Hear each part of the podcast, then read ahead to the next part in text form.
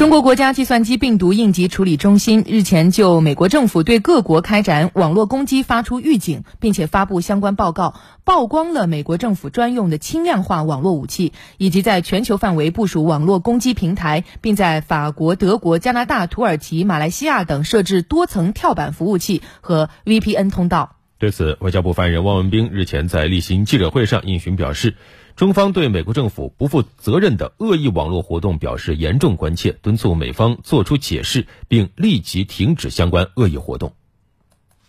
我们注意到，国家计算机病毒应急处理中心此次发布的报告指出，现有国际互联网骨干网和世界各地的重要关键信息基础设施当中，只要包含美国公司提供的软硬件，就极有可能被内嵌各类的后门程序，从而成为美国政府网络攻击的目标。